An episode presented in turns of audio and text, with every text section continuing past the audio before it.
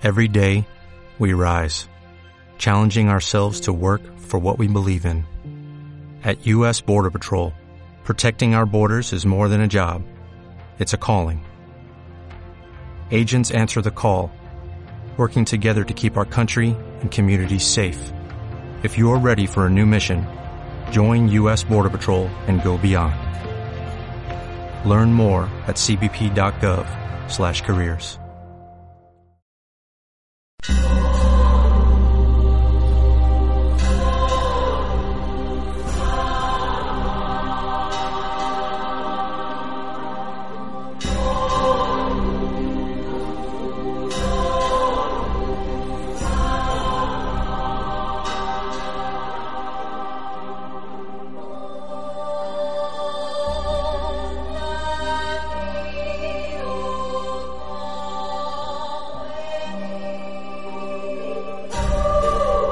El casamiento ocurrió a finales del año, cuando según los sagrados y misteriosos libros de la Cábala, ya existía en alguna parte del mundo un joven que sería el anticristo. ¿Dónde vivía? Era la pregunta de todos. De Otón V, dueño y señor del Santo Imperio Romano Germánico, que tenía dos capitales, Berlín y Roma, dijeron algunos que debía de ser el anticristo y él mismo por su parte sentía en sus venas furores satánicos, pero era feo e hirsuto como un lobo. No puede ser el anticristo, explicaban los exégetas, porque el mayor enemigo de Cristo será el mancebo más hermoso que hayan visto las estrellas. Apasionadas discusiones se abrieron en todo el mundo acerca de la personalidad del anticristo y de la posibilidad de que aquellos años fueran los últimos para la humanidad. Muchos creían ya inminente el advenimiento de nuestro Señor Jesucristo en gloria y majestad, y como el labrador que espía los brotes de la higuera para saber si está próximo el verano, ellos espiaban en la tierra, en el cielo y en las almas las señales que el mismo Jesús dio de su segunda venida, a fin de que se encontraran preparados. La restauración de Jerusalén sería una de esas señales, porque estaba escrito que su destrucción duraría hasta que se cumpliese el tiempo de las naciones. Es decir, que si alguna vez se restauraba el templo y el trono de David, sería cuando la humanidad estuviese tocando los umbrales del Apocalipsis. Un astrónomo anunció y no fue creído que se produciría una extraña conjunción de astros, tal como aquella que en los comienzos de nuestro planeta hizo variar en 23 grados y medio el eje de la Tierra con relación a la eclíptica. El nuevo fenómeno ocurriría en el año 2000. La Tierra recobraría su posición primitiva, lo cual introduciría un trastorno apocalíptico en su estructura. Aunque la gente se mofó de eso como de un desvarío, muchos matemáticos se pusieron a calcular de qué modo cambiaría la posición de las aguas en la hipótesis de que ocurriera semejante rectificación del eje de la Tierra. Y se publicaron libros explicando cuáles naciones quedarían sumergidas y qué mares u océanos se convertirían en tierra firme, qué volcanes entrarían de nuevo en actividad y qué ríos se agotarían como menguados arroyos en tiempos de sequía de dónde nació la costumbre de preguntarse unos a otros en qué lugar del mundo instalarían sus moradas. Pero había otras dos señales bien manifiestas en los libros santos que deberían cumplirse antes del fin. Primeramente, la reunión de todos los judíos en una sola patria. Luego, su conversión a la fe de Cristo. Su libro sagrado, el Talmud, afirma en tres pasajes que el mundo no durará más de seis mil años, como una representación de los seis días que Dios trabajó en hacerlo, ya que mil años a sus ojos, dice la Escritura, no son más que un día. Aquí discutían los intérpretes católicos si la conversión de los judíos se realizaría antes o después del anticristo, Cierta opinión, apartándose de antiguas interpretaciones, afirma que tal conversión solo tendrá lugar después del anticristo, puesto que primeramente los judíos lo recibirán como al Mesías, prestándole adoración. Su desengaño y su conversión en masa, según estos intérpretes, solo ocurrirá cuando el hombre de pecado sea vencido y aniquilado por Cristo. Pero estaba escrito que la Iglesia Católica, que ha salido victoriosa de tantos cismas, aún tendría que sufrir la abominación de la desolación, o sea, una apostasía casi general, y la adoración del anticristo en el templo mismo de Dios, postrera y segura señal de los últimos tiempos. Entonces los hombres, despavoridos, verán encenderse en el cielo la cruz del Señor y al Hijo del Hombre llegar sobre las nubes con gran poder y majestad a juzgar a los vivos y a los muertos.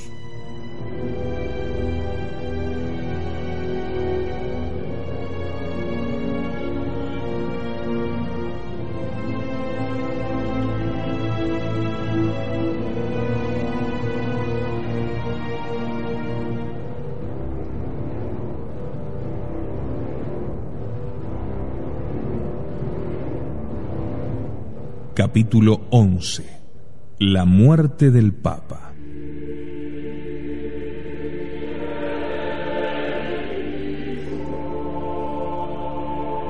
Una tarde, en la segunda semana del cálido mes de Beadar, el décimo tercero del año, correspondiente al febrero antiguo, en esa hora triste en que las iglesias se llenan de sombras, Fray Plácido ascendió una gastada escalera de ladrillos buscando a Fray Simón, que se encerraba en el coro para tocar el órgano.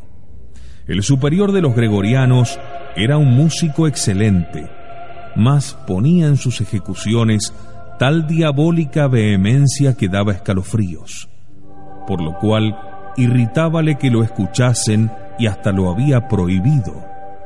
Pero aquella vez Fray Plácido creyóse autorizado a violar el mandato. Mientras se aproximaba oía aquellos compases de la marcha fúnebre de Beethoven que hacen pensar en el ruido de las rótulas que golpearán la tapa de los féretros en el día de la resurrección. No se amedrentó y empujó la puerta con osadía. La radio vaticana acababa de propalar una grave novedad. El Papa Pío XII el pastor Angelicus, anunciado por San Malaquías, había muerto a los 116 años. Según esta profecía que unos miran como inspirada y otros como apócrifa, tras el pastor Angelicus no habrá más que seis papas. Luego la humanidad entrará en su grandioso final con la parucía, esto es, la segunda venida de Cristo al mundo. Ahora se reuniría el cónclave para elegir al sucesor a quien le correspondía el lema de pastor et nauta, pastor y navegante. Puesto que no quedaban muchos años hasta el 2000 en que algunos piensan reinará el anticristo, era de imaginar que los seis papas últimos desaparecerían poco después de consagrados. En la historia eclesiástica hay ejemplos de pontífices de brevísimo pontificado, sin contar algunos de ellos, Esteban II en el siglo VIII, Juan XV en el siglo X, Celestino IV en el siglo XIII y Urbano VII en el siglo XVI, que murieron a los pocos días de ser electos sin llegar a consagrarse. Once no alcanzaron a reinar un mes y son 44 los que no llegaron al año. Podría pues ocurrir que en el breve lapso que faltaba se sucedieran cinco o seis papas. Después, de pastor et nauta vendría flor florum, flor de las flores. Según los intérpretes de la profecía, el reinado de ambos sería un corto tiempo de penitencia, para que los católicos se preparasen a las últimas persecuciones y a la victoria definitiva. Durante ese tiempo, el catolicismo penetraría en las más hostiles y cerradas regiones de la tierra, y de las almas, y empezaría la conversión del pueblo judío anunciada por San Pablo con palabras que encierran una promesa magnífica. A Flor Florum le sucedería el anunciado así, de Medietate Lune, de la media luna, en cuya época se alzaría un antipapa, origen del gran cisma, pronóstico seguro del fin del mundo. Tal vez el lema significaría el apogeo del nuevo imperio de la media luna. Si se piensa que esta profecía data del siglo XII y que hasta ahora parece haberse realizado puntualmente, el anuncio de un resurgimiento de Mahoma, enemigo de Cristo, ha de inquietar a las almas, porque vaticina un período de espantosas persecuciones. Los últimos tres papas desaparecerían vertiginosamente. Uno de ellos, de labore solis, del trabajo del sol, sería asesinado por orden o por mano del anticristo. Y durante tres años y medio, la iglesia perseguida se refugiaría en los desiertos.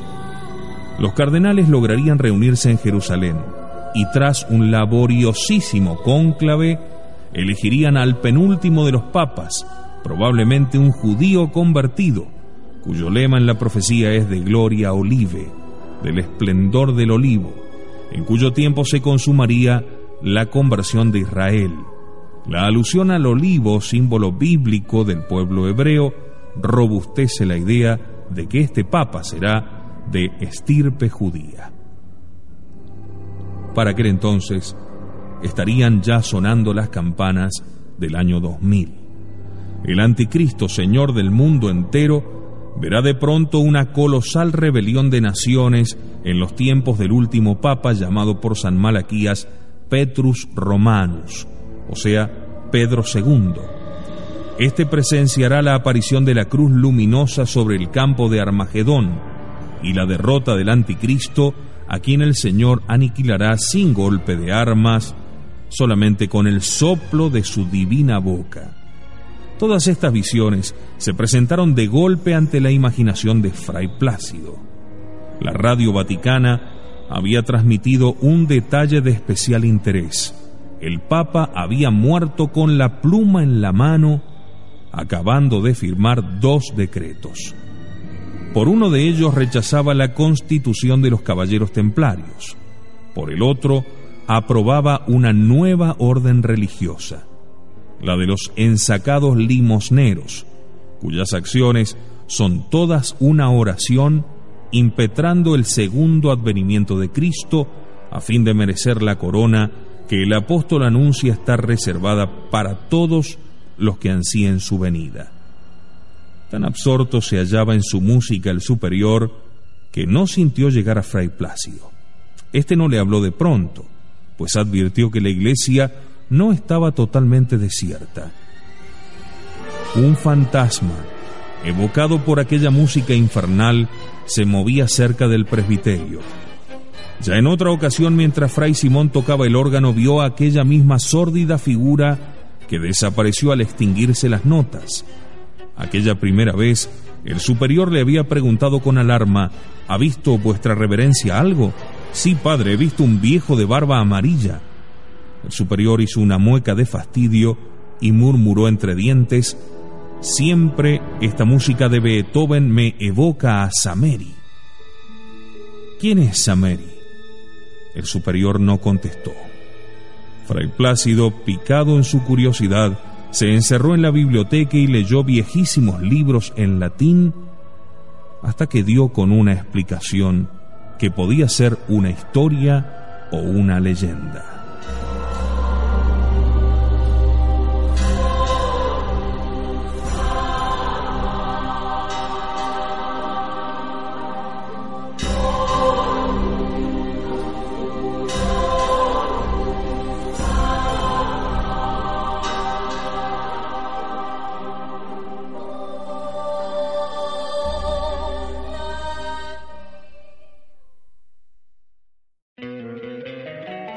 Encantaría tener 100 dólares extra en tu bolsillo? Haz que un experto bilingüe de TurboTax declare tus impuestos para el 31 de marzo y obtén 100 dólares de vuelta al instante Porque no importa cuáles hayan sido tus logros del año pasado, TurboTax hace que cuenten. Obtén 100 dólares de vuelta y tus impuestos con 100% de precisión. Solo con Intuit TurboTax. Debes declarar para el 31 de marzo. Crédito solo aplicable al costo de la presentación federal con TurboTax Full Service. Oferta sujeta a cambios o cancelación en cualquier momento.